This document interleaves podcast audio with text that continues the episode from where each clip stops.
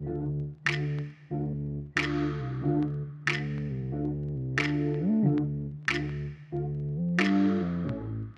привет! Салем. В эфире подкаст «Женщины беспокойного ума». Женщины беспокойного ума. Мы говорим о роли женщин в разные исторические периоды. Нам интересны культурные, экономические, социальные явления в степи, которые влияли и влияют на жизнь, деятельность и положение в обществе девочек, девушек, женщин. Мы любим искать новые сведения и рассказывать о судьбах – выдающихся и самых обычных кочевницах. По нашему мнению, все это удивляет, поддерживает, вдохновляет, а иногда и делает чуточку счастливыми. Ну вот последняя фраза была абсолютно про меня. А меня зовут, кстати, Айгуль Черендинова и со мной Айнур Мазибаева. Мы журналисты и авторы этого подкаста. Также нас объединяет то, что мы стали соавторами фильма, который назывался «Властительница Евразии». Несмотря на такое пафосное название, проект рассказывал о интересных женщинах, которые жили задолго до нас, и о женщинах в нынешнее время, о нас, о современницах. Сегодня мы чуть расширим представление об истории, в которой сохранились по большей части имена влиятельных мужчин. Нашими героинями будут невидимые властительницы, ханши и регенши, жены и дочери правителей. Поддержу твою ремарку о названии нашего фильма «Властительницы Евразии». Там шла речь не только о знатных персонах, но и самых обычных женщинах, потому что нам тогда казалось очень важным поисследовать то, как и что было возможно в далекие периоды, как женщинам обычным, так и тем, кто был ну, так, VIP персонами степи, условно говоря. Ну и опять же, да, мы рассказывали о ханшах, регеншах, властительницах не потому, что мы так хотели, а потому что, как правило, в истории сохраняются имена знатных людей. Ну да, если ты рядовая кочевница, ты прожила свою наверняка непростую жизнь, да, сражалась, может быть, там с джунгарами, вела хозяйство, была верной спутницей своему супругу. На том твоя жизнь закончилась, где-то в степи осталась скромная могилка, и все. А кочевницы знатные, например, там, ну, возьмите Сюйбике или там Аманбике, да, который похоронена в Туркестане, дочери ханские, они, конечно, захоронены в мавзолеях с почестями, и о них мы хоть что-то можем знать. Они сохранились в исторических записках, а, в альбомах, может быть, каких-то сведения есть о них. Все это по крупицам вытаскивают ученые, и мы сейчас, пользуясь трудами их исследований, постараемся сделать интересную выжимку для вас, дорогие слушатели, и рассказать очень много интересного про женщин, живших давным-давно кстати, вот ты упомянула о Манбеке. Э, я думаю, что мне кажется, что только мы с тобой знаем, кто это.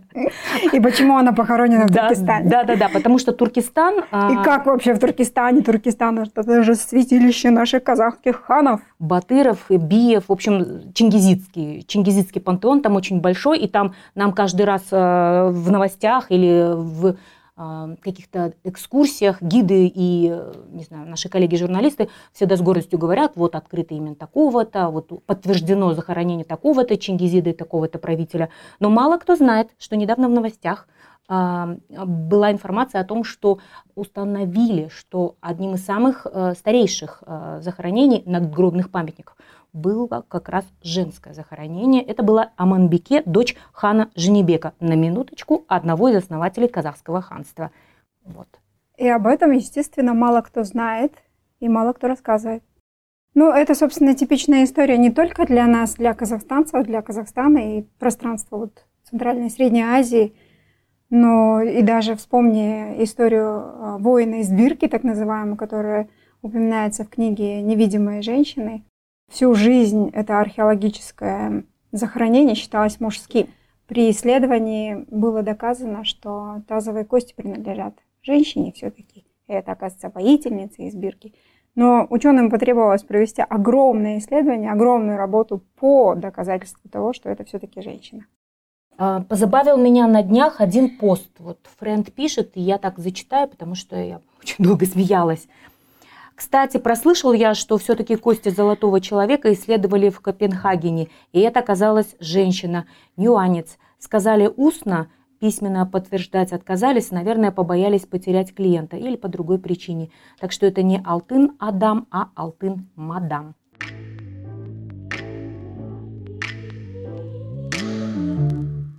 Один из отечественных ученых, историк Нурлан Атыгаев, говорил, что существует стереотип о скромной роли казахских женщин а, в средневековом мире.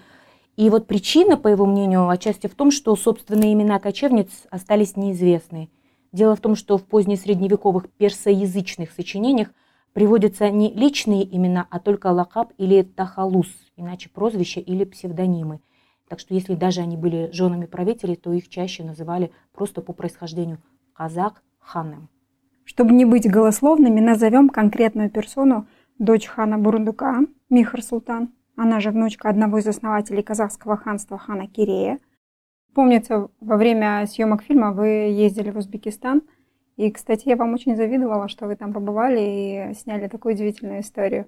Расскажи поподробнее в Самарканд. Мы ездили сначала в Ташкент, затем в Самарканд, а, где, как полагают исследователи, и э, захоронена Михр Султан, дочь Бурундука. А, он ее выдал замуж за старшего сына, правителя соседнего государства. Это была династия Шибанидов. Вот, и Михр Султан оказалась настолько предприимчивой, устойчивой. Она была очень адаптивная и вознеслась там очень высоко. Что, собственно, тебя поразило в ее истории, удивило или, я не знаю, зацепило? Почему ты обратилась к ней?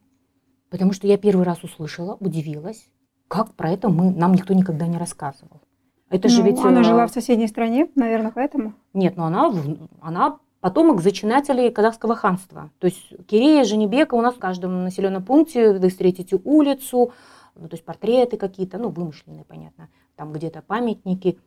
А, пардон, женщины этого рода э, тоже представляют собой большой интерес. Михр Султан – она э, была выдана замуж в раннем возрасте. Ну, естественно. Она кочевница, а ушла, скажем так, в оседлую среду. Самарканд это, конечно, не степь, это город. Не разгуляешься. Да, вот. Она там чудесно реализовалась. Она, даже овдовев, сохраняла власть. Она оказалась очень предприимчивой и богатой женщиной. Она была благотворительницей. Она, в общем, показала себя и реализовала себя совершенно, ну, так скажем, условно, в другой немножко культуре вполне успешно. Она мой идеал. Бизнес-вумен средневековья. По-моему, так сказала о ней в интервью спикер твой, историк. Профессор Диларом Алимова, профессор Дано э, Хамидовна Акзамова и российский э, историк Роман Почекаев. Мы хотели бы дать все-таки послушать нашей аудитории отрывок небольшой из интервью историка Романа Почекаева, который очень красочно описывает кочевницу Михр Султан э, и сравнивает ее с бизнес-вумен средневековья.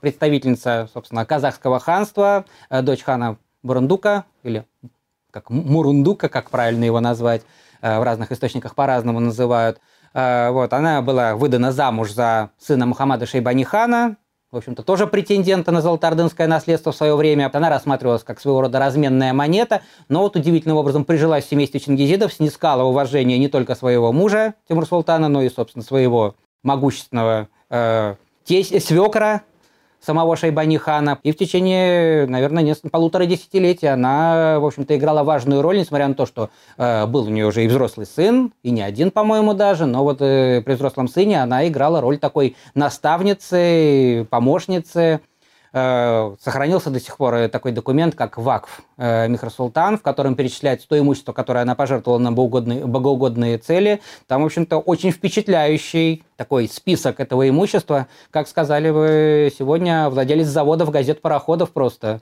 Потому что там была и недвижимость, и предприятия разного рода, мельницы, бумагоделательные какие-то фабрики – Э, целый ряд богоугодных заведений, земельные владения. Да, предпринимательская жилка у нее явно была, поскольку она это имущество за время управления не только не растратила, но еще и приумножилось.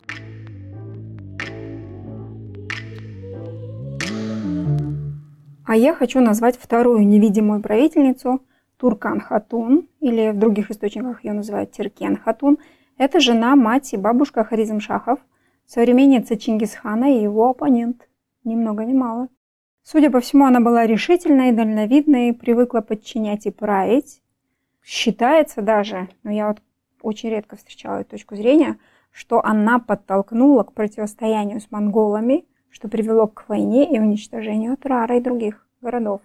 Что вот. ты о ней знаешь, Айнур? В интервью узбекской ученой Дано Хамидовны Акзамовой вот звучало это имя Теркен Хатун, и она очень осторожно э, как-то характеризовала ее.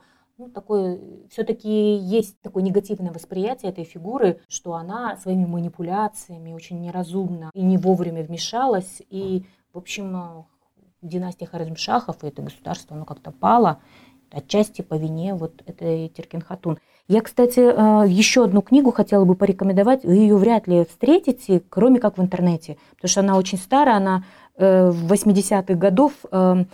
Турецкая исследовательница Бахрие Учок написала книгу «Женщины-правительницы в мусульманских государствах». Я хотела бы зачитать небольшую справку из книги Бахрие Учок, касающуюся Тиркен Хатун. Историк Анна Сави сообщает, что в правлении Хорезмшаха Джалаладдина у тюрков был диван. А, ремарка – это такой высший государственный орган, типа Верховной Рады, да, а, вернее, даже ханского совета, скорее всего, потому что человек, который возглавлял диван, он должен был носить титул хана. Так вот, при Хорезмшахе Мухаммеде этим высоким органом управляла его мать, Теркен Хатун. Опираясь на поддержку военной аристократии, она рассматривала жалобы на чиновников – занимавших видные военные и гражданские посты, и выносила приговоры в отношении провинившихся. Это принесло ей титул «Владычица мира». Круто. Ну, а я думаю... что ты думаешь вот по поводу вот этих разговоров, что она противостояла самому Чингисхану? Это реально? Ну, я думаю, что она, правда, имела позицию по этому вопросу. И монголы, насколько я помню, так из общего курса, они, правда, в общем, у них были такие претензии на эту территорию территория Хорезмшахов, владение Хорезмшахов наверняка не, терпел, не потерпела бы двух правителей. Там, Чингисхан явно не дал бы никому с собой посидеть, кроме своей собственной жены. К этому мы обязательно вернемся, рядом, на троне я имею в виду. Так что Теркен Хатун, я думаю, как э, высокопоставленная персона, э, действительно была довольно жесткой, довольно властной и, соответственно, имела все шансы, вынося такие приговоры, вызвать массу недовольства одна поездка в Узбекистан на общение с локальными учеными и столько информации о женщинах, о которых мы ни слухом, ни духом вообще, да. Для меня это тем более удивительно, потому что когда мы сравниваем социальное положение наших женщин, да, и некое такое общепринятое представление о узбекских женщинах всегда кажется мне гораздо хуже. По крайней мере, я часто вижу социальные ролики о том, как девочек выдают очень рано замуж, у них мало доступа к образованию, и, в принципе, вот их угнетенное положение, оно как-то на слуху. И при этом, при всем, у них были крутые женщины. Да, я думаю, что мы еще обязательно как-то вот будем пристальнее смотреть в эту сторону. Но, как я поняла из беседы с узбекскими историками, а, у них как-то приветствуются и э, с радостью демонстрируются миру примеры женщин поэтесс, таких дворцовых дам, таких утонченных, может быть, благотворительниц, которые какой-то мягкостью, вот этой вот, э, как это называется? Гаремный политика. тип правления. Да, да, да, да, да, гаремный тип правления. Здесь им есть чем похвастаться, это правда. Но при этом из Узбекистана я привезла тоже еще одну историю о третьей правительнице, которая объединяет нас с соседями, потому что она правила в тюркские времена, когда была эпоха вот арабских завоеваний – и я бы хотела дать послушать кусочек э, интервью с профессором Дано Акзамовой, которая рассказала о некой Кабач Хатун. Э, это правительница Бухары. Сейчас бы мы, может быть, сравнили, не знаю, с Акимом, наверное, да? Акимом. Наверное. Да, вот очень интересный Мэр персон. города. Мэр города, но мне кажется, город был все-таки немножко побольше, чем просто город. Вероятно, это был все-таки... Город-государство. Да, да. Не хуже, чем в Древней Греции.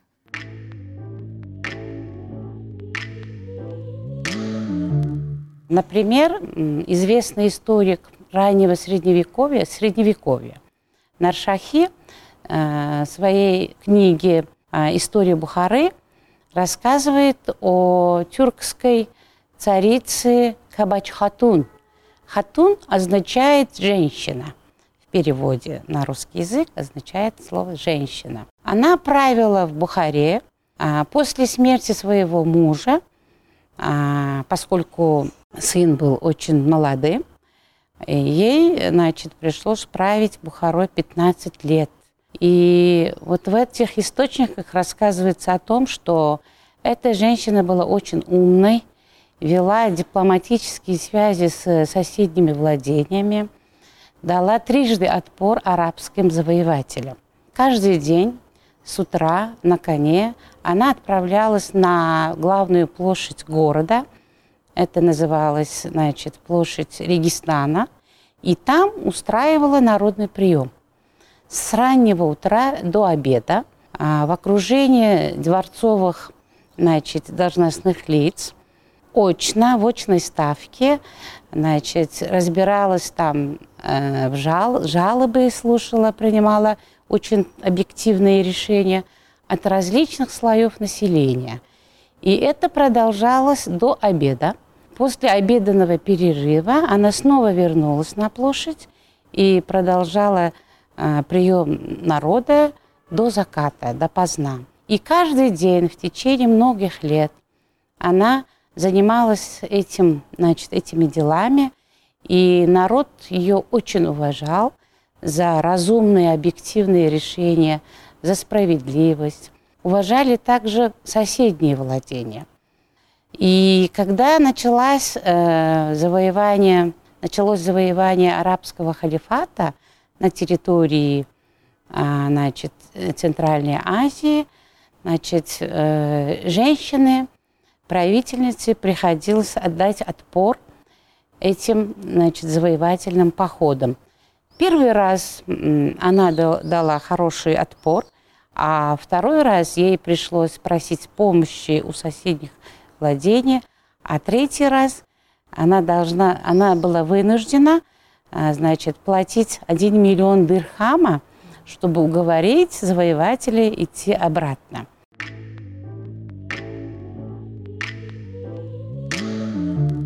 Удивительная история Кабач Хатун, очень гибкая правительница. Получается, что наш вот э, стереотип о восточной женщине, как о существе бесправном, как правило, на вторых ролях, да, он такой безосновательный. Искусственно созданный, может быть. Да. Идею подкаста Игуля предложила ты да. мне. Я с готовностью подхватила потому что мы накопили, правда, масса сведений, которыми хотели, хотелось бы поделиться. Но я понимаю, что у тебя был какой-то изначально еще свой собственный посыл. Да. А, мне всегда казалось, что мало знать историю, вернее, просто знать историю. Ну, допустим, мы начитались этих историй о женщинах во власти, о тех, которые правили, воевали, а, крутили, вертели, интриговали, да, все они, конечно, поражают воображение и думаешь, ну, до чего у них руки доходили. И при этом параллельно а, нас всегда воспитывали таким образом, что женщина, да, она должна быть э, позади чуть-чуть, чтобы миром правят мужчины. И это вот никак не укладывается в моей голове. Поэтому у меня здесь есть личный конкретный мотив. Я хочу, чтобы эти истории вдохновляли девочек, девушек, женщин на какие-то поступки, на осознание того, что они могли, мы можем и вы сможете быть у руля своей жизни. Поэтому у нашего подкаста будет не просто историческая какая-то подоплека, да, это наше основание, это база, от которой мы отталкиваемся. И вот женщина беспокойного ума, вот как-то ты, коллег, сказал, что это звучит как диагноз. Так да, есть. Да. Может быть, это звучит так, как и диагноз. Почему нет? Хотелось бы еще в качестве затравки анонса проговорить, что в будущем мы будем говорить и о книге «Невидимые женщины». Сейчас у меня в руках буквально монография Романа Почекаева и его супруги. И в этой книге как раз-таки а, авторы собрали истории и мифы о правительницах тюркско-монгольских государств XVIII-XIX веков. Это Монгольская империя династия Юань в Китае, монгольское ханство, конец XII, начало XVI веков. Здесь и Бурте, которую мы знаем как родоначальница чингизидов. Да? Здесь и Туракина, невестка Чингисхана. И из Ирана и Средней Азии очерки об Эргане, правительнице, сохранившей Чагатайский улус. И Хутулун, царевна-воительница.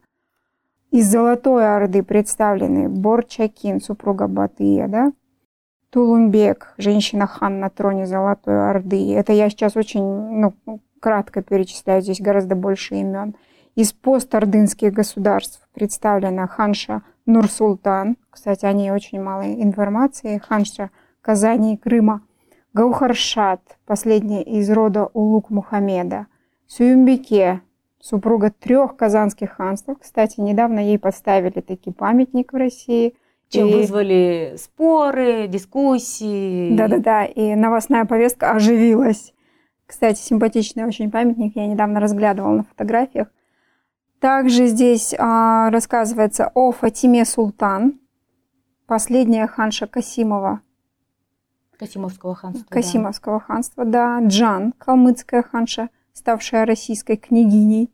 И типично наша казахская ханша, но не типично, я неправильно выразилась. Одна из самых известных в нашей отечественной истории это ханша Айганым, бабушка Которым Чуканова бабушка Лиханова. нашего первого казахского ученого Чукана Валиханова. Просто хочется, чтобы эта информация э, звучала, чтобы доходила. Пардон, кто из нас знает о Ялак, супруге Ногая, что была такая правительница, как Тайдула. Ой, ладно, не будем далеко ходить. Женщины-казашки, которые в степи воевали с джунгарами. Быкия, Торбие, Лакат, Гаухар, Назым – можно перечислять бесконечно. Если казахским ханам и батырам практически в каждом городе есть памятник, обязательно названа где-нибудь улица, то этих имен Знаю, а, эти имена знаю только. Они в истории, слышали, они в истории не звучат. Либо, да. может быть, да, кто-то так вот как э, в семейных, может быть, каких-то разговорах упоминает, потому что огромный пласт еще сохранился в устной традиции казахской, э, эпосы, э, какие-то сказания, песни. Мы стоп, этом... стоп, стоп. Об этом мы поговорим еще в следующих выпусках. Обязательно будет обзор и о женщинах в фольклоре представленных. И мы еще поговорим о том, как представлена была женщина в социокультурном пространстве, а это все наши обычаи, обряды. И причем здесь э, культ знаменитой средневековой дамы, да-да-да, и, и как, как он, он к казахам относится? Какие казахские рода были названы именем женщин, девушек, и почему это происходило? А такое было, и, и это история. И кому и почему ставились памятники э, в степи, в то время, когда еще в той же средневековой Европе, в общем, этого не встретить. Было. И самое главное для меня, по крайней мере, весь этот период я задавалась вопросом, в какой момент вот это отношение к женщинам поменялось? Я надеюсь, что в подкасте мы ответим на все эти вопросы а еще мы обязательно будем приглашать гостей. Каких? А, самых разных, у которых э, будем выспрашивать все. И я надеюсь, что даже будут какие-то споры. Потому что сведения, которыми обладаем не мы, а специалисты, они могут перевернуть представление э, некоторых людей из нашей аудитории. Алтын мадам. Алтын мадам, да. Женщина беспокойного ума. Спасибо всем за внимание. С вами был подкаст «Женщина беспокойного ума». Меня зовут Айгуль.